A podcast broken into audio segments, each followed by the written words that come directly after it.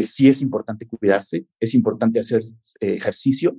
Y una de las cosas que me, más me impresiona y que he aprendido durante estos últimos meses es que es importante tener limpieza en las personas que te rodean.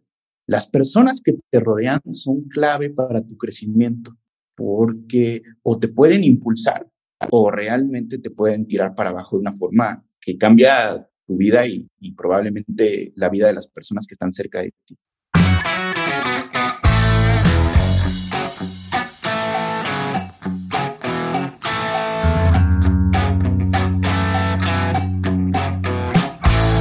Hola, ¿cómo estás?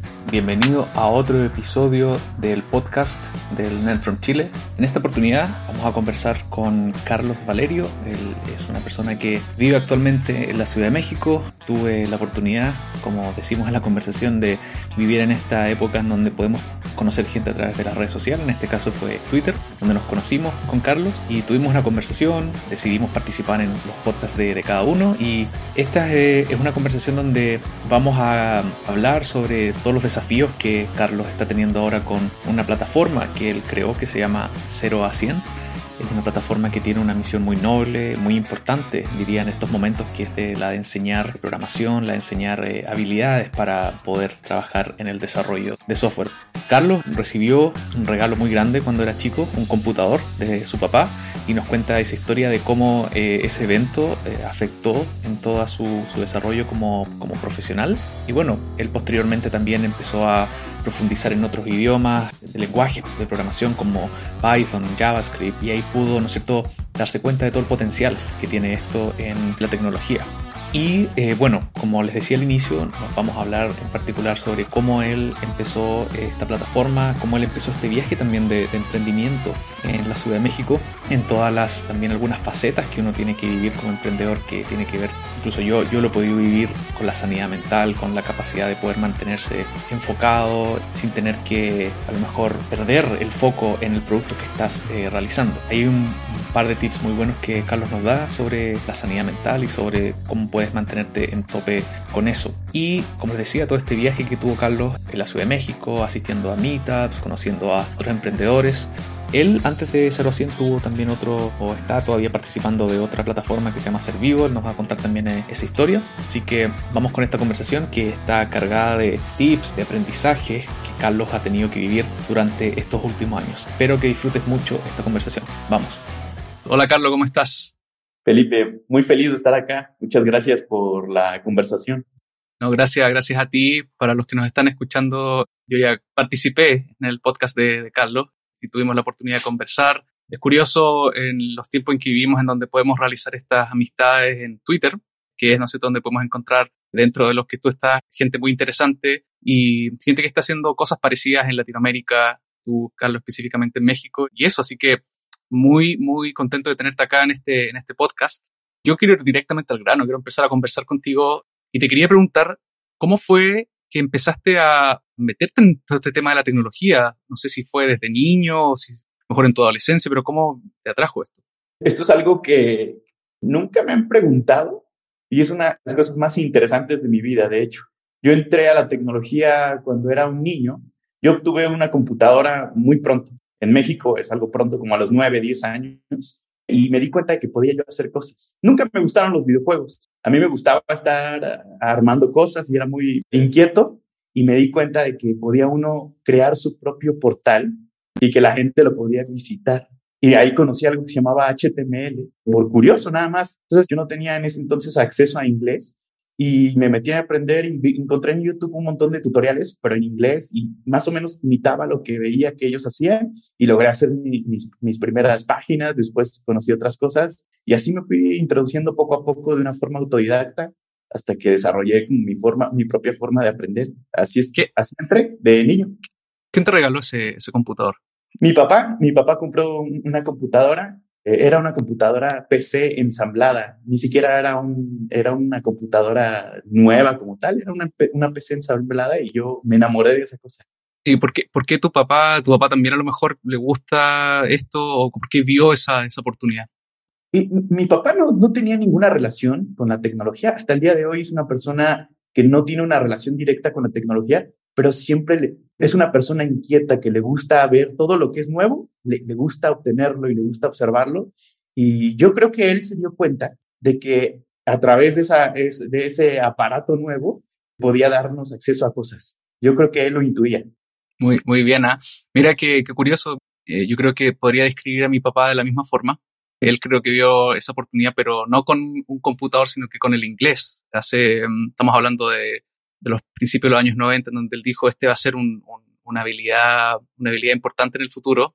Y, ¿no es cierto?, me, estuvimos en un colegio que enseñaba bien inglés, así que, qué curioso. Yo creo que me hizo mucho, mucho sentido con mi propio papá también. Oye, y, y cuando recibiste este regalo, me, dijiste que empezaste a, a, ver todo este, el HTML, las páginas web, en ese tiempo podríamos decir que era la web 1.0 todavía. No, no había dos caminos ahí. No, no, no había nada, no había ni un camino, ¿sabes? Yo ahí comencé a conectar en blogs con niños. O sea, esto es interesantísimo porque, mira, yo estaba basado en una ciudad pequeña que se llamaba Puebla, pero dentro de esa pequeña ciudad yo vivía en un, en un lugar todavía más chico que se llama Cholula. Es un lugar en donde prácticamente pues no hay mucho, no hay mucho que hacer. Hay una pirámide gigantesca, la más grande creo que del mundo en, en anchura y nada más. y ahí, desde ese pequeño lugar, conecté con chicos y chicas que también estaban inquietos en, Colombia, en Brasil, en Venezuela y que también les interesaba la tecnología y les interesaba aprender cosas. Entonces ahí en los pequeños blogs comencé como a, conocer gente y que eran de mi, de mi propiedad y también había gente más grande que te pasaba recursos ya en español. Con, ahí contacté con gente en España y, y, así fue como más o menos me fui haciendo, como te digo, una, una guía como de aprendizaje. Y yo empecé a hacer tutoriales en español en YouTube cuando tenía oh, 10 o 11 años. Lo que yo aprendía lo enseñaba de vuelta. Y eh, ahí, cuando ya viste ese poder que todos veíamos en ese momento de, de, la tecnología, ahí me imagino que no seguiste una senda, pese a que íbamos a hablar de eso después, pero pese a que estás metido en este proyecto que enseña lenguaje de programación, pero ahí no seguiste esa senda como más ahondando en un, en un lenguaje de programación, sino, o, o, o, cómo fue esa evolución después. Empecé a aprender acerca de HTML, lo aprendí un poco mejor, hasta el día de hoy no considero que haya sido lo mejor, pero después me di cuenta que no me gustaba tanto, o sea, lo que hoy conocemos como frontend no me encantaba tanto y me, me empecé a meter a Python y me gustaba porque hacía yo pequeños scripts de, de estos de juego y los enviaba por Messenger, le daban clic mis amigos y les apagaba la computadora, cosas así, traviesas, cosas de niños. Y ese tipo de cosas las, las empecé a hacer y, y amé Python. Descubrí que me gustaba mucho recolectar información, me gustaba mucho como construir las tripas de las cosas que están por detrás. Y me empecé a meter más a Python y luego conocí JavaScript y, JavaScript descubrí que era increíble, era el lenguaje de las grandes oportunidades que me permitía hacer casi de todo con un solo lenguaje y me, me enamoré un poco de JavaScript. También aprendí PHP, perdón para los que saben PHP, pero no, la verdad no me gustó nunca. bueno, yo soy uno de los PHP lovers y no, no te preocupes, no hay, no hay problema. Eh, hay mucha gente que con PHP le pasa que es como el lenguaje de los dinosaurios, pero eh, yo, por ejemplo, conozco un framework que se llama Laravel, probablemente varios en México, y sé que en México varios lo conocen, y fue como un renacimiento de PHP. Yo creo que los frameworks tienen ese poder de darle un toque distinto a un lenguaje, pese a que el lenguaje igual cierto? Sus fundamentos le dan también la, la capacidad para, para, usarlo bien o no, pero um, los frameworks igual tienen ahí una buena um, una opinión del lenguaje. Y sí, PHP yo también lo aprendí cuando, era, cuando estaba en la universidad. Y también Casi. Java. Java también fue otro lenguaje que tuve ahí en mis inicios. Java es, es interesante. Yo nunca lo, nunca lo aprendí, nunca lo vi, porque me, me parecía que en aquel entonces tal vez tenía una percepción er errónea acerca de lo que uno debía aprender o no aprender, pero dije, bueno, si esto lo enseñan en la universidad, no lo quiero aprender, como un poco de rebeldía. Entonces empecé a aprender cosas como Go, pero, o sea, aprender y medio hacer cosas, no es como que sepa súper eh, sí. Go, pero nunca me gustó. Fíjate, no me, nunca me gustó ni me llamó la atención Java. Ahora lo veo sí. y digo, qué útil es. Eh, sí, yo creo que, bueno, ahora el, el, el, mercado creo que está muy fragmentado y creo que Java también eh, se enfoca más en cosas más enterprise, más que un, en startups. Si un startup tú lo ves y está, está usando JavaScript o está usando Python o, o no. Ruby on Rails. Sí. Eh, entonces está, está mucho más tirado para, diría, más corporativo. Yo pensaba eso lo igual de que Java era solo de la universidad, eh, pero, pero antes tenía la opinión de que era porque mm, la universidad tenía todos estos convenios con empresas y lo veía como que las empresas iban a, después había un ramo en cuarto año que tuve que era donde personas de la empresa iban a darnos proyectos en Java. Entonces decía, aquí hay algo raro. hay como una... Ah, es maligno. sí. Yo también así. Sí, y ya después me olvidé de Java, nunca más lo, lo tomé, no por, no por disgusto, sino que por, por simplemente porque la, me la, mi carrera me llevó por otras partes, pero sí, también fue un lenguaje que tomé. Sí, es, es, es, un lenguaje bien interesante, es un lenguaje que la verdad, quien tiene oportunidad de aprenderlo debería de, porque cada vez veo, aunque estamos en el mundo de las startups, pues los, estos negocios crecen y al final las soluciones terminan mudándose a lenguajes como es. Absolutamente. Oye, viendo tu, tu, carrera ahora desde, desde, una perspectiva de lo que estás ahora, quería hacerte esta pregunta primero antes de, de partir hablando de justamente lo que estás haciendo ahora, que es de, de 0 a 100. ¿Tú te consideras una persona extrovertida o introvertida? Esa es también una muy buena pregunta y no sé responder a eso porque durante gran parte de mi vida yo fui una persona introvertida que estaba detrás de la computadora, pero si analizo un poco, estaba yo enseñando con mi voz de niño y de pronto también salía en cámara, pero no me gustaba. Y, hoy en día, por ejemplo, tengo que hablar y, hablar con personas parte de lo que estoy haciendo como mi trabajo. Noto que lo tengo que hacer, noto que me gusta, pero noto que me agota muchísimo. Entonces yo te diría que tengo un poco de las dos cosas. Soy muy introvertido y también puedo llegar a ser muy extrovertido, pero en los temas que me interesan creo que tengo un diagnóstico de, déficit de atención también y entonces eso me cuesta que no me puedo concentrar en conversaciones que honestamente no, no me interesan y no es por ser mala persona, sino porque pues mi, mi cabeza no funciona así. Y para lo que estás haciendo ahora, que me imagino que tiene mucho de extroversión y, de descanso también de eso, ¿cuáles dirías tú que fueron tus escuelas para poder eh, empezar a construir esa capacidad de extroversión? Yo creo que una de las cosas más importantes es aprender a ser humilde a que sea lo que quieras hacer, uno siempre va a necesitar un equipo y más personas y compartir tus ideas y conectar con personas. Y por lo menos para mí me, sirvió, me siento como culpable de que no sé o no soy un experto en algo. Eh, ¿Cómo se llama? Se me fue la, se me fue la palabra. El eh, síndrome de impostor. impostor. A mí me ayudó a tener que hablar con personas. Entonces, yo te diría que viene un poco de ahí, del síndrome del impostor, y después me di cuenta de que tenía que ser humilde, que no sé, no sé gran parte de las cosas que necesito, no las sé. ¿Y cómo las aprendo? Hablando con personas. Entonces, por la necesidad de aprender, de ser curioso, aprendí a ser más extrovertido. Cuando hablamos de eso, de que tuviste que hablar con personas, eh, entiendo que ahora estás en Ciudad de México viviendo, ¿cierto?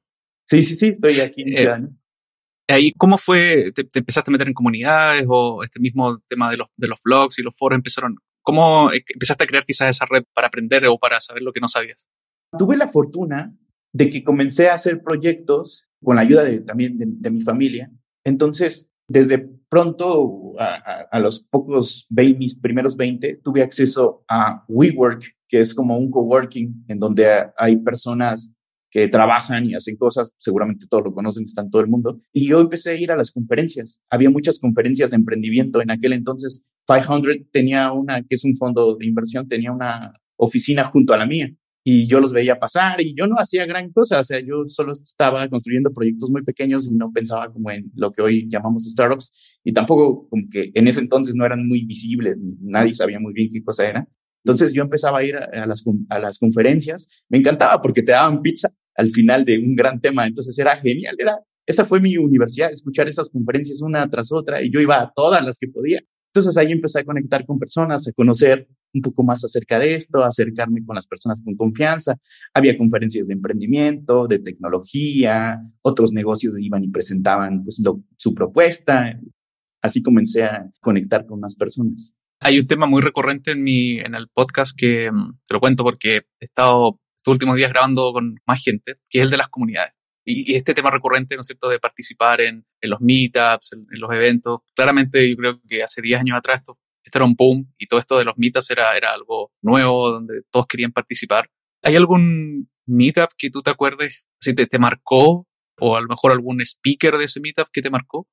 Fíjate que sí, hubo uno muy interesante en, en aquel entonces, que habrá sido como 2018 probablemente, justo después de 500, y había un emprendedor que venía del sureste asiático y él contó cómo podías hacer una, una compañía de tecnología muy rápido en esa parte del mundo. Y fue genial porque como, wow, en pocas horas puedes tener una compañía y construir un proyecto basado en código y luego personas, tal vez si algo funciona y sale bien, pueden darte recursos para que lo sigas haciendo y eso pues fue como, wow, ¿qué es esto? Es el, el futuro y eso me impactó mucho escuchar esa, esa conferencia dijo, todos los que estén interesados en, en, hacer esto y quieran ir al sudeste asiático a hacerlo también, eh, los invito a, a, participar y puso su mail. Ni me acuerdo de quién era la verdad la persona que lo estaba diciendo, pero todo lo que dijo me, me impactó, fue, fue increíble. Fue como ese momento donde se enciende la, la llama, momento eureka. Totalmente, como si hubiera yo descubierto el fuego fue interesante. Yo no sabía que quería ser emprendedor y, o sea, uno no es como que quiera ser emprendedor para hacer eso. Después uno descubre que es un, proceso, un trayecto que no, no, nace de la noche a la mañana, ¿no? Pero sí, eso fue como que, wow, conozco algo a lo que, bueno, es información valiosa tal vez en algún momento de mi vida. Sabes que tocaste un tema que mm, se me viene a la mente porque para los que están escuchando, Carlos está diríamos como en, en el centro de, de, todo en su startup, estoy viviendo día a día este, ese ritmo frenético. Yo al revés, estoy con mi trabajo cierto? estable, donde recibo mi sueldo todos los meses, pero recuerdo cuando tenía mi startup de, de, de cómo se sentía eso. Quería preguntarte o hablar de este tema de la, también de la sanidad mental de los emprendedores, porque yo, yo, recuerdo ese momento también cuando se me encendió la llama, cuando uno cree que puede, ¿no sé, cambiar el mundo y todo eso. Pero qué importante es mantener esa, ese balance y esa sanidad mental con tu descanso, con, tu, con lo que comes y todo eso. Tú ahora viendo hacia, hacia atrás todo este, todo este camino que has recorrido, ¿cómo o qué es lo que te darías como tip para conservar esa, esa sanidad mental hacia el Carlos de a lo mejor hace cinco o hace diez años atrás? Eh, esta pregunta es clave porque justo esta semana precisamente esta semana sentí un ataque de pánico, como uno escucha a las personas que lo llegan a tener. Y yo no era, no tenía tanta empatía hacia este tipo de, de cosas. Yo siempre fui como, solo hay un único camino, rápido, eh, ir fuerte, aprender muy rápido, hacerlo con mucha disciplina.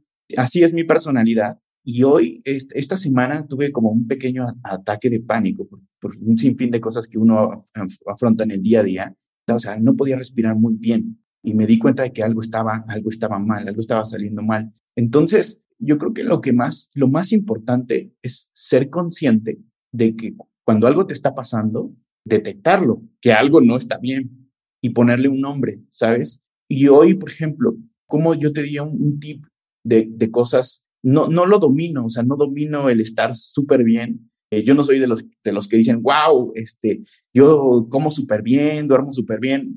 En la noche me dormí hoy a la una de la mañana, este, a veces como a las seis de la tarde. No soy súper balanceado, pero estoy comenzando a entender por qué es importante. Entonces yo les podría decir, eh, sí es importante cuidarse, es importante hacer eh, ejercicio. Y una de las cosas que me, más me impresiona y que he aprendido durante estos últimos meses es que es importante tener limpieza eh, las personas que te rodean. Las personas que te rodean son clave para tu crecimiento porque o te pueden impulsar o realmente te pueden tirar para abajo de una forma que cambia tu vida y, probablemente la vida de las personas que están cerca de ti. Tengo muchas anécdotas cercanas de amigos, amigas propias, anécdotas en donde cuando eres joven no lo tienes tan claro de lo importante que es la limpieza, las personas que te rodean poder también parar y estar con las personas que amas, como tu familia, como tus amigos, como, sí, las personas que te aman y que te conocen de verdad. Eso es importante. Uh, eh, uf, qué, qué, buen consejo. Yo creo que sí es. También, también ser esa misma limpieza también tiene que ver con cuánto tiempo te das para hacer esa limpieza. Porque alguien podría decir, voy a demorar una hora y con una hora estoy bien. Pero también eh, hablaba antes con, otro, con otra persona que lo importante que es también ser, ser tajante o, ser mejor para decir no con tu tiempo y, y, y priorizar. Eh, eso en una startup es muy difícil porque te están llegando señales por todas partes. O sea, es muy difícil determinar el ruido de esas señales, ¿cierto? ¿Me, me puedes eh, conversar de eso? Es muy difícil. Y es gracioso porque pasas de que probablemente si eres una persona como yo, un ingeniero que no hace nada, no, no, como no estás, no está haciendo un proyecto público, no está construyendo en público, pues no recibes tanta estímulos. pero sacas algo al público y de pronto un montón de estímulos vienen a, tu alrededor y hay gente que se acerca y te habla y gente increíble y que te aporta muchísimo valor, pero también personas que no necesariamente te van a aportar el valor que necesitas o tú vas a aportarles el valor a, a ellas y a ellos. Entonces, sí, es muy importante aprender a decir no. En América Latina no sabemos decir no, no sabemos priorizar nuestro tiempo y creemos que a todo tenemos que decir sí, porque si no las personas se van a molestar o, se llevan una imagen mala de nosotros, pero no. También respetar el tiempo de las personas y, también respetar a la otra persona es importante. Para eso también es importante aprender a decir no. Estoy totalmente de acuerdo. Hay varias eh, técnicas que también he, usado para eso. Por ejemplo, cuando literalmente no tienes tiempo para algo, lo mejor es responder con un no y unas veces simplemente con presentar a otra persona, con eh, a lo mejor eh, dar links de, de, algo que podría. Pero claro, o sea, solo tomarte ese tiempo, que al final igual, igual estás dando tiempo, pero mucho menos tiempo del que realmente a lo mejor daría si es que dices que sí. Y todavía sigue, puedes seguir ayudando, mm. ¿cierto? Para la otra persona también está como una, a lo mejor necesitado de, de, eso. Totalmente, eso es lo que hago también mucho. No, justo no le había puesto como, no lo tenía en mente, pero sí, cuando algo no lo, no, no lo puedo resolver yo o no sé acerca de eso, seguro conozco una persona que sí y le escribo a la persona y digo, mira, te voy a presentar a alguien y han surgido cosas interesantes de, de, de esas conexiones. Aparte es algo que amo mucho, o sea, disfruto mucho conectar con personas. Entonces, sí, sí, estoy de acuerdo, compartir recursos, mira, leí esto, ocasionalmente sabes que esa persona tiene un tema de interés, eh, descubres algo nuevo y le dices, mira, mira lo que descubrí y escribes en WhatsApp o lo que sea, o en LinkedIn, y eso es bonito. Sí, definitivamente es el poder de, de crear, eh, de crear y de presentar a personas.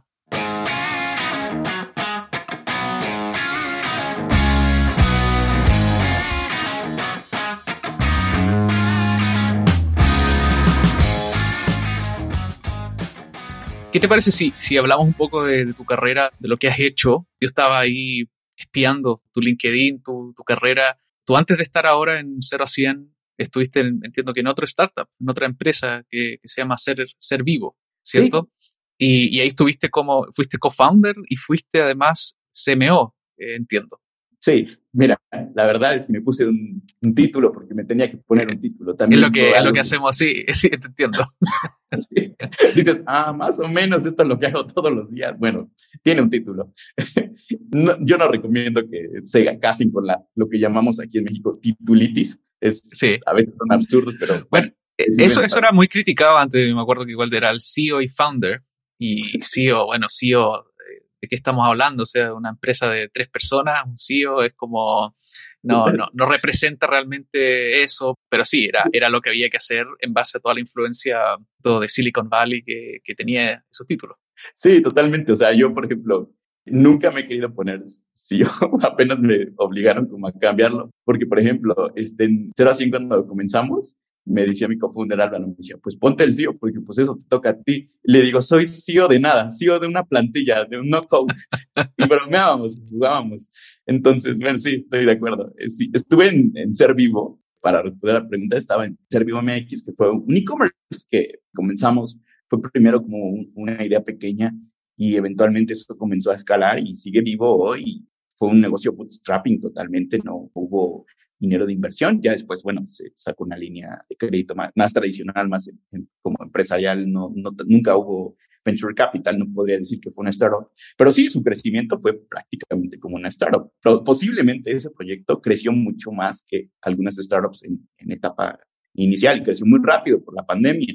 Todos sabemos que durante la pandemia el e-commerce creció demasiado. Entonces, pues desafortunadamente para el mundo y afortunadamente para mí, yo estuve en esa ola y fue increíble. Aprendí lo que era, era construir un negocio de verdad muy rápido. Sí. Bueno, ahí, ahí, ahí, yo creo que varias empresas se vieron beneficiadas por la pandemia en el sentido de tener, de vender por Zoom o vender remoto o de, por ejemplo, no incurrir en, gastos extras de oficina, de, todas esas cosas que antes, no sé si dañaban tanto a una startup, pero sí son costos que uno tiene que, incurrir. Y te quería preguntar como en, en, este, en este ámbito pandémico, ¿Cuáles fueron esos desafíos que, tuviste en, ser vivo? Uf, ¿por dónde comenzamos? O sea, mira, yo lo que aprendí con ser vivo es que las cosas están destinadas a no suceder.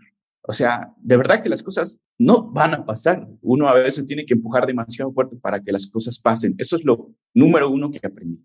Y durante la pandemia, pues yo me divertí mucho porque estaba muy ocupado, pero desde, desde el departamento en donde vivía en aquel entonces estaba operando este ser vivo. Y una de las cosas más difíciles cuando para el negocio fue cuando comenzamos vendiendo en Mercado Libre para hacer un experimento, para probar y funcionó muy bien, ahí creció demasiado. Y de pronto Mercado Libre pues este, tomó algunas decisiones que no estaban muy a favor del negocio, pero por suerte yo soy un friki de los datos y tenía una base de datos de clientes que a mano los sacábamos y los llenábamos en un, Excel para tener los datos de los clientes y el, el registro de las transacciones, será e-commerce y de la noche a la mañana pues no eh, dejó de funcionar eso. Pues, mató, cambió muchas de sus políticas y adiós, se acabó de un día para otro. Y entonces tocó montarlo todo desde cero de nuevo mientras operábamos y mientras ya tenía gastos y compromisos y fue terrible. O sea, esa mañana en donde cambiaron sus políticas fue una mañana en donde yo realmente,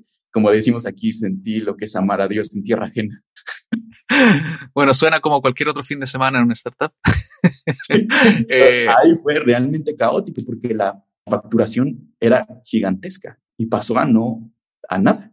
Me recuerdo que esa, esa, semana habíamos comprado máquinas de estas para etiquetadoras y ya estaba todo súper profesional y la teníamos en la oficina y, y la, la persona y estaba creciendo y de pronto va te vas a comenzar desde cero y yo a esa mañana agarré el teléfono y comencé a marcar a todos los clientes y a comenzar una venta desde cero montamos un Shopify rápido y, ya vender. Hoy justo estaba viendo en la mañana y estábamos celebrando una de, un, llegamos a un hito de ventas en, Shopify. Wow. O, sea, tú, tú, pese a que no estás eh, trabajando, pero todavía tienes una, alguna participación con eso? Sí, eh, tengo una participación, soy socio y todavía veo algunas cosas ocasionales, pero yo ya no estoy. Perfecto, sí. Bueno, y podemos hacer, me imagino, y yo también puedo hablarte de todos los desafíos que tuve, podemos hacer otro podcast de eso, pero quiero, quiero centrar ahora en, este proyecto que, tienes ahora, que, ya está muy relacionado con, con, lo que hablamos antes, que eran los lenguajes de programación, de, enseñar, de este también desafío o gap que existe en, también entre la demanda de programadores, ¿cierto? O de gente que sepa, que sepa escribir software, diseñar software. ¿Cómo hiciste ese cambio? ¿Fue natural o fue, no sé, porque como todavía estás involucrado en lo otro, no activamente, pero eso fue por encontrar ese, ese gap que existe. ¿Me puedes contarte eso? Bueno, esto es bien interesante porque viene por partes. Yo, gracias a este emprendimiento y otras cosas, para mí el mundo digital, el mundo de la tecnología, aunque, como, como tal usábamos una herramienta no code, pero por detrás hay mucha tecnología. Yo comprendía cuál era la tecnología que estaba sucediendo detrás. Entonces, a mí realmente el mundo digital y la tecnología mejoró mi vida, pero mejoró mi vida drásticamente, muy rápido. Mi familia tuvo movilidad social de una forma muy rápida gracias a Internet y a gracias a la tecnología. Entonces, en el fondo, siempre tenía la intuición y, me, por ejemplo, antes de, de comenzar a ser vivo, yo estaba planteándome si tal vez estudiaba economía es para enfocarme en desarrollo social. Después me toqué, me topé este experimento de, de ser vivo. Fue un error no, no me tocaba, pero funcionó, ¿no? Entonces, a esto uno mis dos pasiones, porque durante la pandemia yo empecé a dar clases de programación, grabé ahí unos videos de YouTube porque veía que la gente quería aprender cosas. Entonces yo dije, pues yo sé JavaScript, lo monto ahí, lo enseño y se lo comparto a gente. Y yo ya mi oficina ya la llenaba yo antes de la pandemia de personas en mi tiempo libre, sin cobrarles nada, invitaba a niños, niñas y, y también jóvenes y gente que estaba hasta haciendo cambio de carrera y les enseñaba JavaScript. Este, eso, pues por la pandemia dejamos de tener el contacto físico y lo volví digital en YouTube. Y en YouTube explotó mi canal y le he enseñado programación como a 100 mil personas que por toda América Latina. Tuve el error de poner mi correo personal aquel entonces para este, me, decían, oye, esta, tengo esta duda. Hasta el día de hoy me llegan cientos de. ¡Wow! increíble. increíble. En esto. Y bueno, ser vivo fue una, también algo que me permitió tener economía y a mi familia para, para poder yo ahora explorar mis propias pasiones. Una vez que se resolvieron los temas económicos que, pues, que todas las personas tenemos y ya tenía como más holgura, dije, bueno, pues de pronto ahora puedo comenzar a, pensar en solucionar el problema de otras personas. Y tuve suerte porque siempre pensé en desarrollo social. De hecho, quería enfocarme hacia allá y mezclando la tecnología y viendo mi propia vida, dije, la programación, la tecnología es una herramienta para que las personas mejoren su vida. O sea, la base fue eso, e-, esa, esa experiencia tuya en base a tu familia y toda tu, tu exposición que has tenido a la, a la tecnología. Para, para ir más, más eh, concreto, aquí lo que estoy viendo es que 0 a 100 ofrece, ¿no es cierto?, este, aprender, conectar con, con otros expertos que, que, están también en tecnología. Y veo que también hay un listado bien largo de mm, tecnologías, de lenguajes de programación. Ahí, ¿cómo tú elegiste esa, esa lista que, veo acá? Python, SQL, PostgreSQL. ¿Cómo empezó esa lista? Sí, Seración empezó siendo un experimento en donde las personas nos pedían también que hiciéramos cursos para aprender a programar, sobre todo personas universitarias que estaban intentando hacer un cambio de carrera. Y después nos dimos cuenta que estas personas ya sabían programar, simplemente necesitaban como pulir ciertas áreas o tener más información de cómo, cómo se ocupa toda esta eh, tecnología en el mundo laboral. Entonces, Seración es una plataforma de upskilling que te permite crecer profesionalmente en tecnología. E incluso hoy estamos haciendo un programa en donde conectamos a las personas con empresas y los ayudamos con inglés y con otra serie de herramientas para que se conecte con, compañías y personas de, de, otros países, Estados Unidos o Canadá. Y la lista de, de las tecnologías fue en base a escuchar la demanda del, del mercado. Hay muchas personas que necesitan eh, y muchas compañías que necesitan este stack tecnológico y hay todavía pocas personas que dominan este stack tecnológico. Entonces, así fue como llegamos a la conclusión de esa lista, preguntando personas, compañías y escuchando la necesidad que tenía pues, el mercado laboral. Y ahí, pues, ¿cómo es el modelo de negocio que tienes tú con 0 a 100? ¿Cómo la gente puede empezar a, a usar este servicio? Sí, 0 a 100, nosotros en realidad, nosotros no tenemos ni el Income Share Agreement ni nada que se le parezca, solo cobramos una cuota que le llamamos de compromiso. Son 250 dólares, que no es algo súper gravoso para personas que ya más o menos tienen sus primeros empleos y recursos. Entonces, cuesta 250 dólares. Los programas duran dos meses. Tienen sesiones online en vivo y también pueden aprender a través de contenido grabado. Eh, consideramos que mezclamos las dos cosas o las mejores prácticas de aprender en línea. Necesitas un mentor, pero un mentor, no un profesor, alguien que ya sabe, que experimenta esos problemas y te puede guiar como profesionalmente. Y tienes el video para que aprendas a la hora que tú quieras, donde tú quieras, donde tú quieras. Creemos en la cultura remoto. Y entonces así es como funciona. Una cuota de 250 dólares, programas de dos meses, muy concretos, muy al grano, sin aprender como tantas cosas que hay por ahí. Nosotros no queremos, no prometemos que enseñamos un montón, un, stack tecnológico larguísimo en muy poco tiempo. Nos enfocamos en cosas muy concretas que sí ocupan las compañías allá afuera, lo pulimos, te ponemos con un mentor y listo. A emplearse. A emplearse.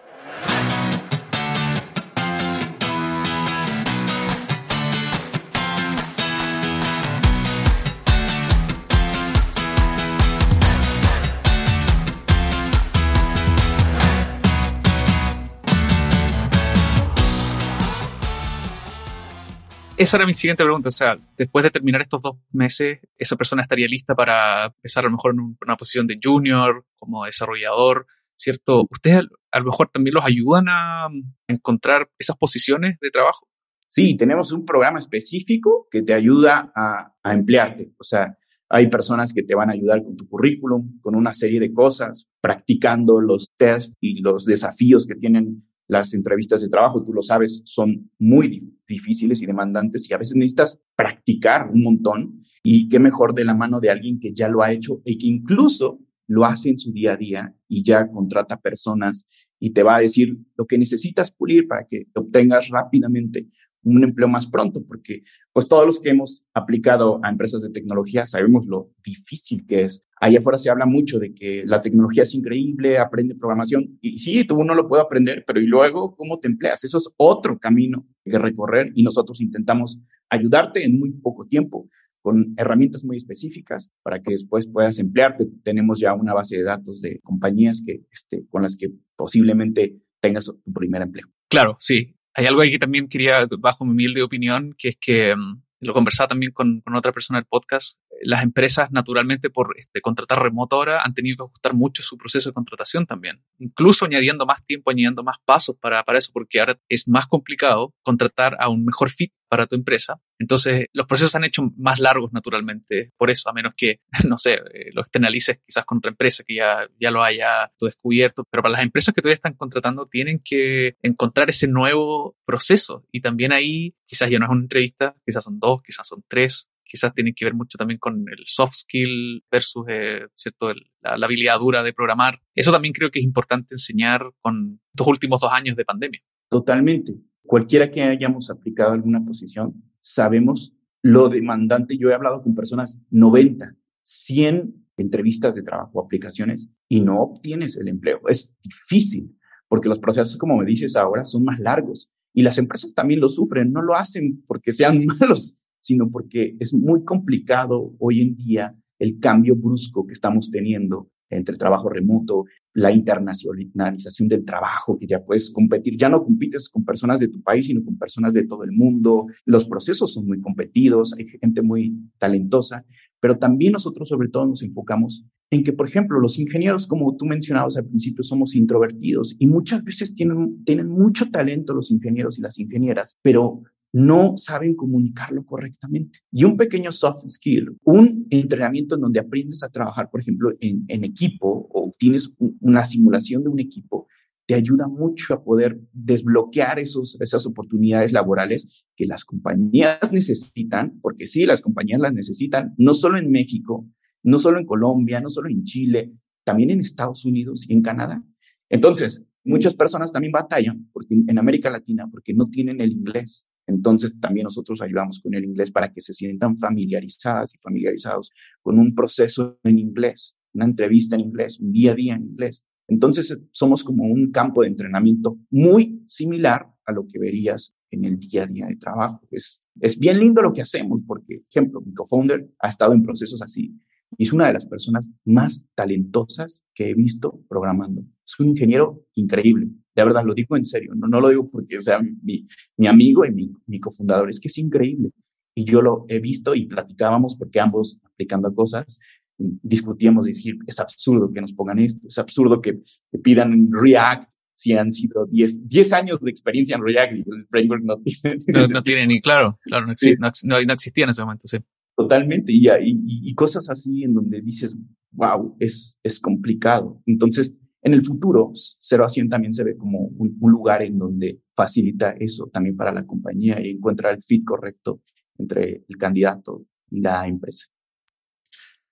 Te deseo mucha suerte con tu startup, con este, con este desafío que mm, de alguna forma compartimos, eh, de distintas formas. Yo también eh, me gusta mucho exponer lo que aprendo, lo que, mis desafíos que tengo pero en, español, porque en inglés creo que hay mucho y hay mucha oportunidad de ayudar en, en español. Y te agradezco mucho este tiempo. Te quiero invitar a una parte 2 porque siento que pasamos por tantos temas pero quedaron como muchas cosas ahí pendientes, tenemos un tiempo limitado por, por, nuestras las cosas que tenemos que hacer hoy, pero, pero te quiero invitar a una parte 2 para que conversemos en algún momento y, y bueno, y, y, vamos a seguir en contacto obviamente, así que te agradezco mucho, Carlos, este tiempo y el espacio abierto si es que quieres eh, decir algo eh, final en este episodio.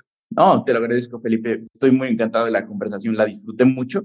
También disfruté la conversación que hicimos en, el podcast, pero también se hizo corto. Y yo acepto la parte 2. Yo feliz de, estar aquí, muy agradecido. Y pues nada, solo yo, yo diría que, que a las personas que lo están escuchando, que si están intentando entrar al mundo de la tecnología, no es tan difícil como parece. Sigan intentándolo. Es cosa de ser persistente. Eso, persistencia. Bien, muchas gracias por esa, por ese último tip y nos estamos viendo, estamos conversando muy pronto. Gracias, Carlos. Hasta luego, Felipe. Gracias. Gracias nuevamente por escuchar este episodio. Este podcast es mi proyecto personal que financio con mi tiempo y pasión por aprender y conectar con otras personas. Si alguna cosa te hizo sentido o si alguna frase te hizo actuar para empezar o terminar algún proyecto personal o de tu trabajo, te sugiero por favor hacer una de las siguientes acciones. Comparte este episodio con un amigo. Seguro vas a pensar en alguien que pueda estar buscando también ayuda o conocimiento sobre algún tema que hablamos acá. El link lo puedes encontrar en la misma plataforma que estás escuchando este podcast. La otra acción es que dejes por favor un review o comentario en Spotify, iTunes o cualquier app que estés usando. Mientras más comentarios tenga este podcast, más me va a ayudar para llegar a más gente y me va a seguir motivando para hacer más episodios como este. Muchas gracias.